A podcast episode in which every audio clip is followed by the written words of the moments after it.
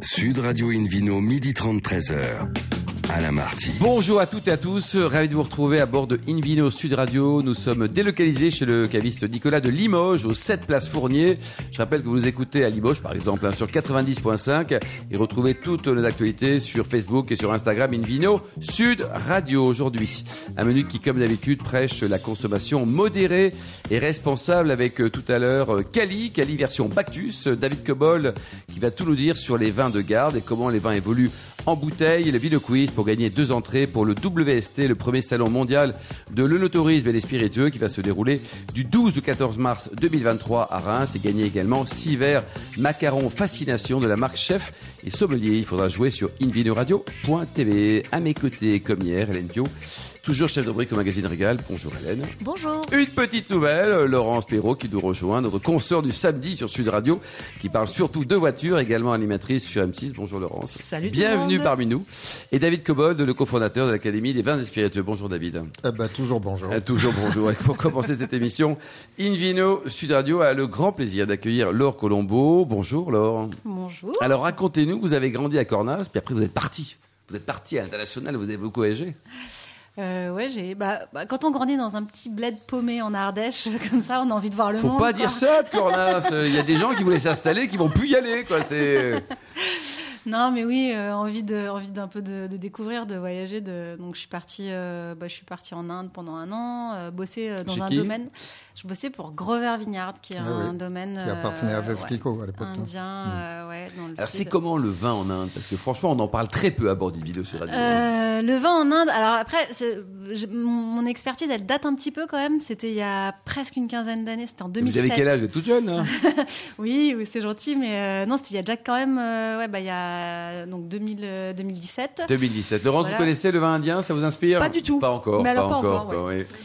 C'est, euh, c'était vraiment les prémices du vin là-bas. Ça a commencé, Mmh. euh, c'était beaucoup de marketing. Alors là, on fait deux vendanges par an. euh, on- Enfin voilà, c'était une viticulture complètement euh, folle, et... mais c'était super intéressant. David Cobol, vous connaissez parce que je crois Ouais. que votre arrière-grand-père était passé euh, du côté de l'Inde, non? Celui qui avait un huitième de sang écossais. Ouais, non, non, non, lui, lui, il était pur anglais, mais il était espion et, et il a fait un an de, à pied pour espionner les, les Russes, parce que les Russes avaient toujours des velléités de descendre vers l'océan Ouais, Indien. C'était un peu Pour l'Ukraine de l'armée britannique, ouais.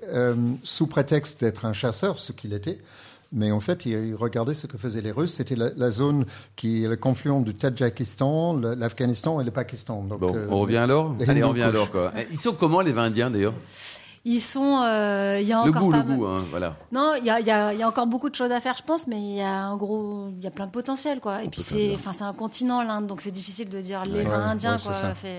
C'est, un peu Ouais. comme. C'est euh, tellement voilà. divers, il y a un des montagnes. Est-ce qu'on est d'accord, David Cobol, pour dire que pour faire du vin partout dans le monde, c'est jouable Pour faire du bon vin, c'est plus compliqué? Bah, c'est toujours plus compliqué de faire bon que de pas faire bon. Euh, ça, c'est une généralité stupide. mais il y a du potentiel dans plein d'endroits, y compris des endroits insoupçonnés. Bah oui. Après, il y a un problème d'adaptation du cépage, des cultures, etc. Moi, je Hélène. pense quand même que dans l'immédiat, c'est plus facile à Saint-Péret, si je peux me permettre, qu'à New Delhi. Alors, on revient en Euh, France. voilà. On revient en France. Ça changera peut-être, mais je pense que Laure, vous avez eu une bonne idée de vous installer à Saint-Péret euh, pl- pl- plutôt qu'en Inde.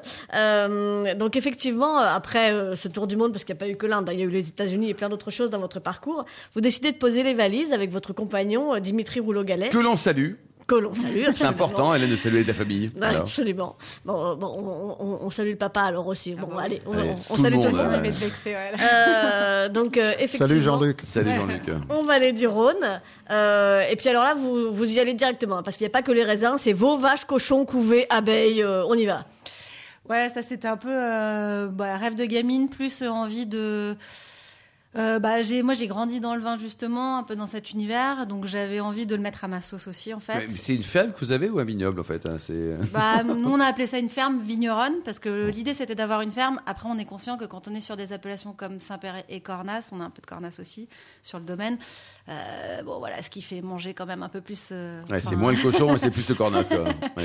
Mais, euh, mais en attendant, euh, l'idée c'était ça, c'était de se dire, bah, on veut sortir de la monoculture, donc euh, on fait de la vigne et puis à côté on essaye d'avoir d'autres choses pour euh, déjà pour nous, pour notre famille. Donc euh, voilà, la famille c'est important pour la nourrir. Et puis après on a des chambres d'hôtes aussi, donc euh, on fait. Combien de, de- ce sont des gîtes, ce sont des chambres d'hôtes? Euh, c'est deux gîtes en fait, ouais, plutôt. Donc ils ont la cuisine tout ça, donc on fait des paniers, petit déj, panier repas. Ça tourne bien? Vous avez une clientèle française, étrangère aussi? Un peu de tout, ouais. Ouais. Ça fait bah ça fait déjà cinq ans. Et Beaucoup ouais, d'Indiens. ça- hein, beaucoup. Ouais, De vieux copains, hein, des prescriptions. quoi, C'est mais un peu Hélène. de tout. Et, et puis là, ouais, l'idée, c'était maintenant de commencer à se diversifier un peu plus avec d'autres productions, euh, même à revendre un peu. Donc euh, là, on fait un peu de jus de pomme, on fait un peu d'huile d'olive. Ah oui, jus de euh, pomme. ouais. Voilà. Voilà. Euh, Alors le- le- l'huile d'olive, c'est la dernière parenthèse familiale. Après, on se concentre sur le vin. C'est euh, c'est aussi familial chez vous puisque ce sont euh, les olives de vos parents euh, du côté de Marseille et puis un peu plus près de vous aussi. Et puis euh, les beaux-parents euh, à Corfou en Grèce. Donc euh, Ah oui, oui, Les oui. beaux-parents sont grecs ou ils habitent là-bas? Les beaux-parents sont Remarquez, grecs et Dimitri, habitent, c'est vrai qu'on euh, pu ouais. le penser. Quoi. Oui, c'est vrai, oui. Et euh, ouais, habitent à, à Corfou. Et, euh, et bon, bah là-bas, en fait, les Et vous mélangez l'huile d'olive française et grecque ou pas Non, monsieur, tout- non, non, non, non, on a bien deux cuvées séparées, rien à voir. Non, mais en général, comme ça tombe euh, largement après les vendanges et les vinifs, euh, ça fait du bien d'aller passer une semaine ou deux à Corfou. Et de, Ouais. voilà, faire L'huile d'olive euh, presque la Libye. Hélène. Sympa. Allez, on revient au vin. Euh, alors Saint-Péret et Cornas, donc. Euh, on commence par quoi Saint-Péret, Cornas? Voilà, c'est plutôt Saint-Péret, nous, le cœur, de... le cœur du domaine. Quoi.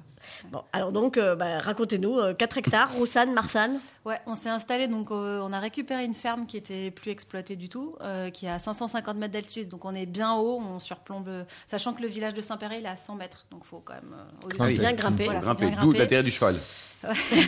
Ouais, c'est de- plus pratique pour grimper que le cochon. Oui, parce que le cochon, on tombe souvent. quand même. Donc, euh, donc voilà, euh, on voulait être sur la partie granitique de l'appellation, parce que Saint-Péret, c'est un peu le, la petite spécificité de cette appellation par rapport à toutes les autres du Rhône Nord. Il n'y a pas que du granit, il y a aussi du calcaire. D'où aussi, c'est pour ça que c'était connu pour le mousseux. Quoi.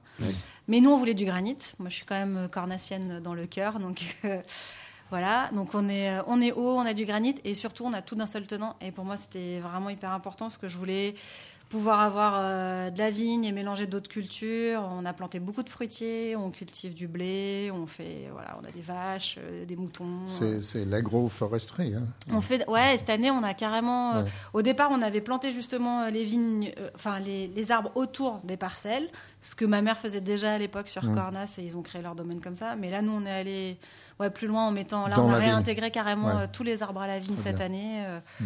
pour euh, voilà. Ce, ça, ça rompt la monotonie quand on bosse dans les vignes, c'est assez agréable. David Cobol, un petit commentaire sur cette appellation Saint-Péret, parce que c'est vrai qu'elle n'est pas forcément connue de tout le monde. hein. Non, c'est peut-être la moins connue des appellations du Côte-du-Rhône du Nord. L'ensemble du Côte-du-Rhône du Nord, c'est petit, hein, c'est 5% des, des vins de la vallée du Rhône en France.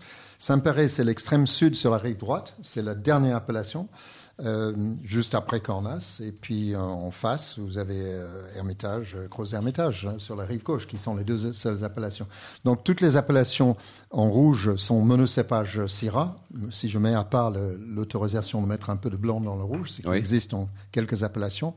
Euh, et sinon, en blanc, la partie sud, c'est Marsanne, Roussanne, et puis le nord, euh, Condrieu, etc., c'est Viognier. Le Rospero, vous appréciez les vins de cette région? Alors j'aime beaucoup mon coup de cœur, enfin mon vin de cœur, c'est le, le Condrieu.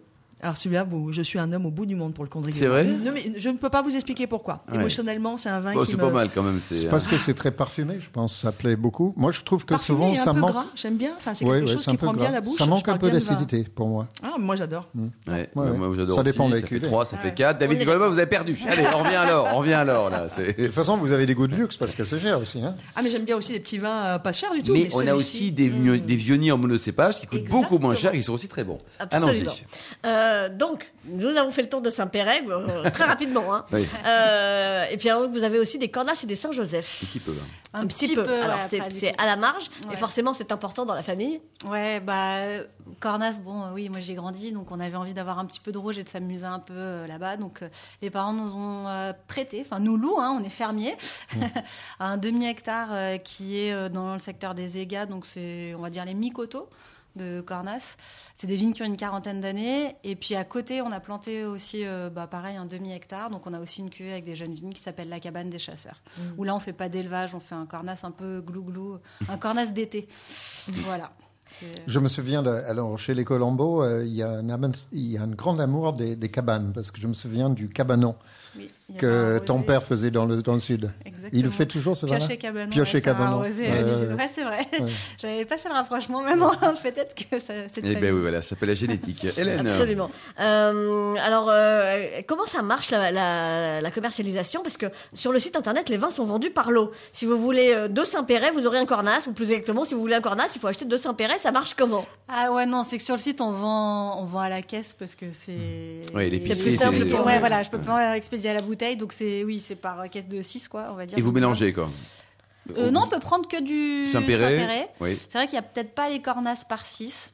Il y a le Saint-Péret par 6, je crois, mais. Euh, après, euh, volume, ouais, hein. oui, Il y a le voilà. Saint-Péret par 6. Ouais, j'ai, pas, fait- pas vu le Cornas par 6. Ouais, Ça, non, ça non, vous non, perturbe, Hélène. Oui, Là, vous allez faire que- un zoom sur un Mais non, truc mais qui marche pas, là Ça, m'a perturbé parce que je me, je me suis dit, mais il faut acheter, genre, pour avoir un Cornas, il faut acheter Non, du non, Saint-Péret. non. C'est, tu Non, vois, pas c'est à la bourguignonne, Non, non, euh, non, non, c'est pas le. Non, non, non, il n'y a, pas de- il y a pas de ça chez, chez nous encore, Non. pour l'instant. D'accord. Mais, euh, mais oui, c'est vrai que ouais, c'est, sur le site, c'est comme ça. Après, quand vous venez au domaine, il n'y a pas de problème. On peut acheter tout ce qu'on veut comme on ouais, veut. une bouteille euh, de cornasse. Ouais, Une demi-bouteille. On fait des, Après, des euh, bouteilles oui, de votre taille aussi, Hélène. hein. On a 4 hectares de Saint-Péret et, et 0,5 de, de cornasse. Et Donc, vous voulez grandir un petit peu, avoir d'autres, récupérer un petit peu de vigne, ou alors vous dites ah, pour l'instant ça nous va Non, quoi. là, on est. En fait, on a. En plus de ça, on a juste un hectare et demi juste au-dessus de l'appellation Saint-Péret, où là, on a mis de la mondeuse blanche, de la mondeuse noire Ah oui. et du Ah. Dureza. Donc, on est parti sur des choses un peu euh, différentes. Ah, ça, c'est intéressant parce que vous de avez réuni les deux parents de Ouais, la Syrah. Exactement. Ouais, on va voir ça. Et le résultat, c'est pour quand? Et ben, la Syrah, on devrait en récolter un petit peu cette année si euh, tout se passe bien, et sinon l'année prochaine. Saint-Péret, donc euh, type de gastronomie, qu'est-ce qu'on peut imaginer euh, Laure, quand on va venir chez vous, là, quand on va louer les deux gîtes avec David? Alors, euh, bah, nous, notre Saint-Péret, il est peut-être un tout petit peu atypique parce qu'on est quand même sur les hauteurs, qu'on utilise plus de roussanne que de marsanne. Traditionnellement, c'est quand même beaucoup de la marsanne euh, plutôt sur Saint-Péret. Donc, euh, nous, ça fait des Saint-Péret qui sont assez frais, qui sont assez minérales, enfin, assez, il y a une bonne acidité, comme David. On peut les garder ou il faut les, les boire assez tôt? Je- faut pas, c'est pas non plus des. Ouais, Non. non, on n'est pas. Vous faites des bulles aussi?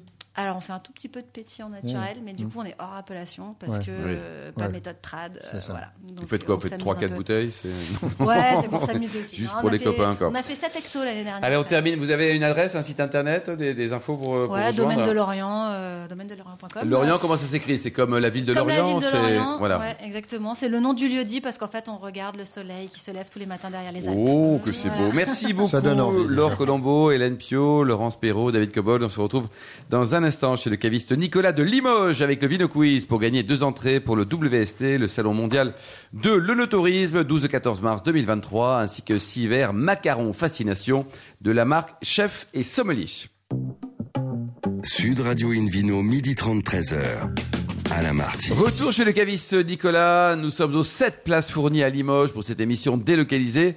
D'ailleurs, n'hésitez pas à nous retrouver hein, sur notre compte Instagram Invino Sud Radio. David Cobol, c'est le moment et vous l'aviez bien préparé de Vino Quiz. Voilà la question en direct. Quel est le nom de l'appellation sur laquelle Michael Cyr, le propriétaire de Domaine des Schistes et dans la région du Roussillon, produit des vins doux naturels? Option A, Côtes-Altes. Option B, Rives-Altes. Option C, Bordes-Altes. Voilà. Alors, pour répondre et gagner deux places pour le International Trade Fair de, de œnotourisme, euh, qui va se dérouler entre le 12 et 14 mars 2023 à Reims, ainsi que six verres de macarons fascination de la marque Chef et Sommelier, allez toute la semaine, si possible de suite, sur le site invinoradio.tv à la rubrique Vino Quiz. Et le gagnant sera tiré au sort parmi les bonnes réponses. Merci beaucoup, David Cobold. Invino Sud Radio a le grand plaisir de retrouver Laurence Perrault. Rebonjour, Laurence. Rebonjour. Alors, c'est quoi le concept Un vin, une émotion Euh, Après, on verra qui votre invité. Le suspense est insoutenable. Ouh là là, vous n'avez pas du tout parlé d'ailleurs de cela au début de l'émission. Mon concept, il est simple. Quand on parle avec des gens qui s'y connaissent pas spécialement en vin, ils sont mal à l'aise, ils sont pas bien, ils adorent le déguster, mais ils vont vous dire ah là là, je ne sais pas en parler, moi j'y connais rien, et puis ils se sentent vraiment bah pas à leur place. Et puis moi, en discutant avec mes amis, que ce soit au restaurant ou ailleurs, quand on parle de vin, il y a une chose qui revient vraiment beaucoup, qu'on s'y connaisse ou pas, c'est l'émotion, c'est l'amour, c'est tout ce qui est autour du vin, la convivialité, le partage. Et généralement, il y a toujours une bouteille de vin au milieu d'un souvenir incroyable. J'ai rencontré Kali dans les studios de Sud Radio. Il sortait de l'émission de Yvan Koujous. Et je savais qu'il adorait le vin. Par exemple, Kali, lui, après chaque tournée, chaque fois, les musiciens, les régisseurs, tout le monde arrive avec une bouteille de vin et un petit truc à grignoter pour après le concert. Et je lui ai demandé de venir nous rejoindre. Kali, si je vous dis un vin, quelle émotion revient? Évidemment, j'ai mille, mille, mille émotions. Peut-être pas mille, mais des grandes émotions. Je vais choisir celle qui m'a bouleversé. Totalement. Nous sommes à- au château Pomard, le château de Napoléon. Et euh, dégustation de vin. Et, il y a le- le- le- l'assembleur qui est là. Et il faut savoir que l'assembleur est unique. Il est protégé comme une rockstar. C'est Mick Jagger, quoi. C'est-à-dire qu'il ne faut pas lui faire du mal à lui. hein. Il nous explique, on goûte la terre, il nous explique le terrain, il nous explique le vin, tout ça. Et moi, j'ai une fille qui, euh, qui venait de naître.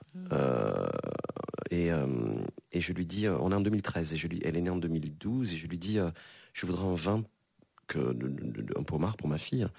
Il me dit, c'est pas possible, c'est dans les tonneaux, au fond de la cave souterraine du château, c'est pas possible. Et toute la journée, il me voyait un petit peu, voilà, pas triste, mais je n'avais pas ce vin-là que je voulais, quoi. Et à la fin de la journée, il fait nuit, et on dormait là-bas. Et il me dit, viens avec moi. On part dans la nuit, dans les caves, il y a des tonneaux. Et il m'a fait un assemblage en direct, avec des pipettes. Et il m'a fait le numéro zéro euh, de, le- de- de- de- de son année de naissance. Et euh, donc il l'a fait quoi, à vue de nez. Et il m'a fait l'assemblage zéro. Et il me l'a signé comme une rockstar. Et il m'a dit, tu boiras ce vin dans 20 ans avec ta fille. Évidemment, vous l'avez pas encore bu, celui-ci. Voilà. Et une autre histoire, et qui à chaque fois déclenche chez vous. euh, Mais j'ai eu la chance avec euh, un ami qui est, qui, est, qui est très cher, Stéphane Keralt, qui travaille euh, chez Gérard Bertrand. Il m'a ouvert un soir, je lui ai ouvert un cheval blanc, et lui m'a sorti de sa cave un vin de 1875. On s'est regardé, on l'a- ouvert comme ça, c'était un tonneau qui avait été restauré, qui, voilà, je, le prix, il n'y a pas de prix, quoi. Et, et nous avons bu, nous avons goûté ce vin. Je ne peux pas vous dire s'il était bon ou pas bon. Je peux juste te dire que j'ai bu un, vin- de 1875 et que, et que euh, on est remonté, on s'est dit mais waouh, waouh, waouh. On, on a pensé à tous ces viticulteurs, à tous ces, ces gens qui qui, qui, qui, qui- qui agrippaient le raisin à cette époque-là, et on était là aujourd'hui en train de boire leur vin. ouais. Vous avez bu le temps? On a bu le temps. Pour vous, le vin, c'est quoi? La vie, ouais, le vin c'est la vie, le vin c'est l'amour, le vin c'est l'amitié, le vin c'est l'éternité, et, et le vin c'est euh, c'est euh, pff, ouais, c'est euh, la raison de, on vit, on meurt, et c'est la raison d'être au milieu. ouais. Merci Cali pour ces beaux propos. Merci Laurence pour cette belle émotion. Ah hein. oui. Un vin, une émotion. On va le retrouver régulièrement à bord de Invino Sud Radio. David Cobol, on parle d'émotion, de durée de garde. Tout à l'heure, on faisait référence à- au château de Pomard là, qui se gardait. à- La, la transition est Eh parfaite. oui, hein. ouais. Alors, Euh, après, les, les gens. Elle bosse, Laurence. hein. Oui, oui, non, mais c'est extraordinaire. De- En plus, ce qu'il a dit était très beau. Euh, on, peut s'interroger sur quels sont les éléments d'un vin qui lui permettent de, bien se conserver. Et je dirais, je vais prendre le problème à rebours. Je dis que le vrai problème, c'est la conservation. C'est comment la bouteille a été conservée. Parce que vous prenez deux bouteilles du même grand vin qui a théoriquement un potentiel, vous stockez l'une de ces bouteilles mal, eh ben, ça va rien donner de bon et ça va pas durer très longtemps. Et l'autre, l'autre, vous le stockez parfaitement. Les, les plus vieilles bouteilles que j'ai goûtées n'avaient jamais quitté les chais de leurs producteurs. Euh, une en Bourgogne, l'autre à Bourgogne, euh, Bien que sûr, j'ai on- parlé on là, parle dans- hier. Exactement hier. Euh, et, et ça peut remonter au 19e siècle. Après, si on essaye d'analyser ça, est-ce que c'est le fait d'avoir été euh, fermenté ou vieilli en, en bois qui donne plus de longueur? Je n'en sais rien, parce qu'à l'époque, tous les vins, à cette époque-là, hein, je parle du 19e siècle, étaient vieillis en bois. Le bois, qu'est-ce qu'il va apporter? Il va apporter un peu plus de polyphénol, autrement dit des tanins. Alors si on analyse un vin, les éléments qui permettent de conserver un vin, c'est un équilibre entre le fruit, qui va se faner, mais qui donne une certaine densité à un corps, euh, les tanins dans le cas d'un vin rouge et l'acidité dans un vin blanc et dans un vin rouge. On peut rajouter pour les vins doux le sucre, qui est évidemment un agent conservateur formidable. C'est pour ça que d'une manière générale, c'est les vins sucrés qui se gardent le plus longtemps, à condition qu'ils aient aussi de l'acidité pour l'équilibrer. Et de bonnes conditions de conservation Alors, aussi, quand même. hein. toujours avec euh, absolument indispensable des conditions idoines de, de, de conservation. Et, je dirais pas parce qu'un vin est vieux qu'il est bon, parce qu'il y a plein de Non, vieux non. vins qui sont pourris. Quoi. Non, et si on regarde le marché, euh, 90% des vins qui sont vendus sont bu dans la- l'année qui suit l'acte d'achat. 90%. 90% mondialement. Énorme. Donc, et, et les gens qui gardent les vins plus de 10 ans, des espèces de, de, de comme moi, c'est 1%. C'est 1%. Heureusement qu'on n'a qu'un pour cent d'anglais sur Terre. hein. Et c'est pas que les Anglais. beaucoup, Même hein. si on parlait beaucoup des goûts des Anglais, parce que vrai. on, on a une tradition Puis de garder les vins très amateurs de vin longtemps. aussi. hein. Ouais. Euh, mais cette, cette affaire est, est pas tout à fait impalpable. On peut l'analyser jusqu'à un certain temps, c'est-à-dire qu'il faut un équilibre déjà.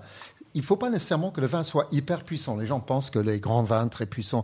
Mais j'ai goûté des Bourgognes du 19e siècle, c'était pas des vins hyper puissants. Le, Pinot n'est pas très très tannique. Encore, si ça vient d'un grand cru, ça l'est. Donc c'est l'équilibre, c'est ces trois facteurs-là. et c'est une bonne conservation. Voilà, voilà l'équation magique pour bien conserver le vin. Après, il faut pas se leurrer.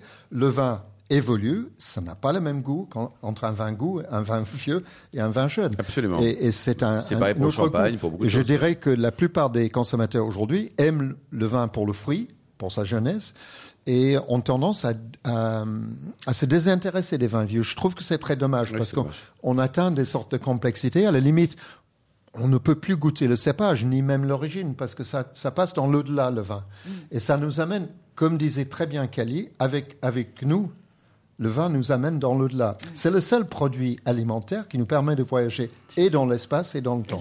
Que c'est beau quand Hélène, ça va être compliqué de passer après parce qu'on a des très beaux témoignages là. Enfin, on va être euh, concret avec un beau bouquin qui sort là. C'est ça qui est, qui est, réédité quoi, de l'œnologie à la viticulture. Avec une réédition qui, qui, parle du temps aussi dans le vin.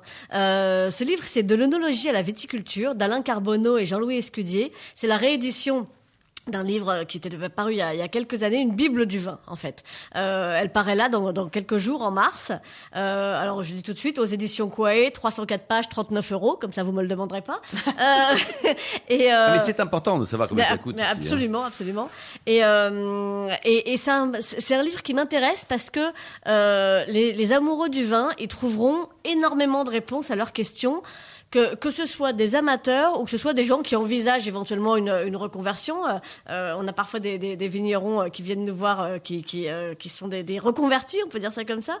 Ça répond aux, questions de, plein plein de gens. Alors, qu'est-ce qu'on trouve dans cette nouvelle édition revue et augmentée? Eh ben, plein plein de choses pour tout le monde. Alors, les nouvelles générations de cépages, par exemple, le Marcellan et le futur Marcellan, qui sont des cépages résistants. On en a parlé quelquefois dans cette émission. alors évidemment Hein, on n'est pas dans le merlot, on n'est pas dans le pinot noir, on n'est pas dans les dans les grands cépages qu'on connaît tous, euh, mais en même temps, on est face à un changement climatique euh, euh, forcément qu'on n'a jamais vu, et donc il y, a des gens qui travaillent à rendre les cépages résistants, mais il faut aussi qu'ils soient bons. Donc il faut qu'ils soient résistants aux parasites, résistants au, changement climatique et qualitatifs. donc il y a des gens qui travaillent là-dessus, et, ce livre en parle. on a bah, justement, qui dit changement climatique dit dit données chiffrées. Il y a des actualisations là-dessus. Il y a des scénarios possibles aussi face à ce changement climatique. Donc, euh, bah, on, a, on a plusieurs pistes possibles, euh, les plus probables, les un peu moins probables. Et ça, c'est passionnant aussi parce qu'on peut se projeter euh, sur l'avenir. on a des questions spéciales frimeur. Hein. Comment connaître la qualité d'un millésime en parlant de macroclimat et de mésoclimat? Le macroclimat, ça concerne toute la région. Le mésoclimat, c'est vraiment limite au-dessus du pied de vigne, hein, au-dessus de la parcelle, au-dessus du climat, comme on dit en Bourgogne. Euh, comment reconnaître une variété de cépage d'un seul coup d'œil euh, Qu'est-ce qu'une vigne naine? Est-ce qu'une vigne naine, ça existe? Eh ben oui, ça existe dans la mesure où la vigne est une liane. Une vigne naine, c'est un bonsaï et c'est pas seulement une plante d'ornement, c'est utile pour la recherche aussi. Euh, Qu'est-ce qu'on a? On a d'où vient l'astringence. Vous voyez que c'est très très très varié. Hein. Ça couvre vraiment beaucoup beaucoup beaucoup de, domaines. Donc l'astringence, c'est une histoire de tanins, de protéines, mais c'est aussi encore un mystère. La science se penche dessus et ça aussi c'est passionnant. Enfin, il y a vraiment beaucoup beaucoup beaucoup de choses et pour avoir encore plus euh, d'idées sur la question, on peut aller rencontrer Jean-Louis Escudier au salon international de l'agriculture ce jeudi le 3 mars à 15h. Il sera sur le stand des éditions euh, et de l'INRAE, donc Institut de recherche, Hall 4, stand B091. Je vous rappelle le titre de l'ouvrage, De l'onologie à la viticulture, d'Alain Carbonneau et Jean-Louis Escudier. Une dernière question pour la route, la vigueur est-elle un défaut? Vous avez deux heures. Merci beaucoup. Merci aussi David Cobold, Calier, Laurence Perrault et, et Laure Contombeau, ainsi que les millions d'amateurs de vin qui nous écoutent chaque week-end. Un clin d'œil à Justine qui a préparé cette émission, ainsi qu'à Sébastien pour la partie technique. Fin de ce numéro d'Invino Sud Radio. Pour en savoir plus, rendez-vous sur le site hein, sudradio.fr. On se retrouve samedi prochain, 13h30 précise, pour un nouveau numéro délocalisé chez Nicolas. Nous serons au 223 rue Joseph Vallot à Chamonix. Euh, nous recevrons notamment Sylvie Douce et puis euh, Anne-Victoire Montrosier. D'ici là, excellent week-end. Restez fidèles à Sud Radio. Encouragez tous les vignerons français et surtout respectez la plus grande des modérations.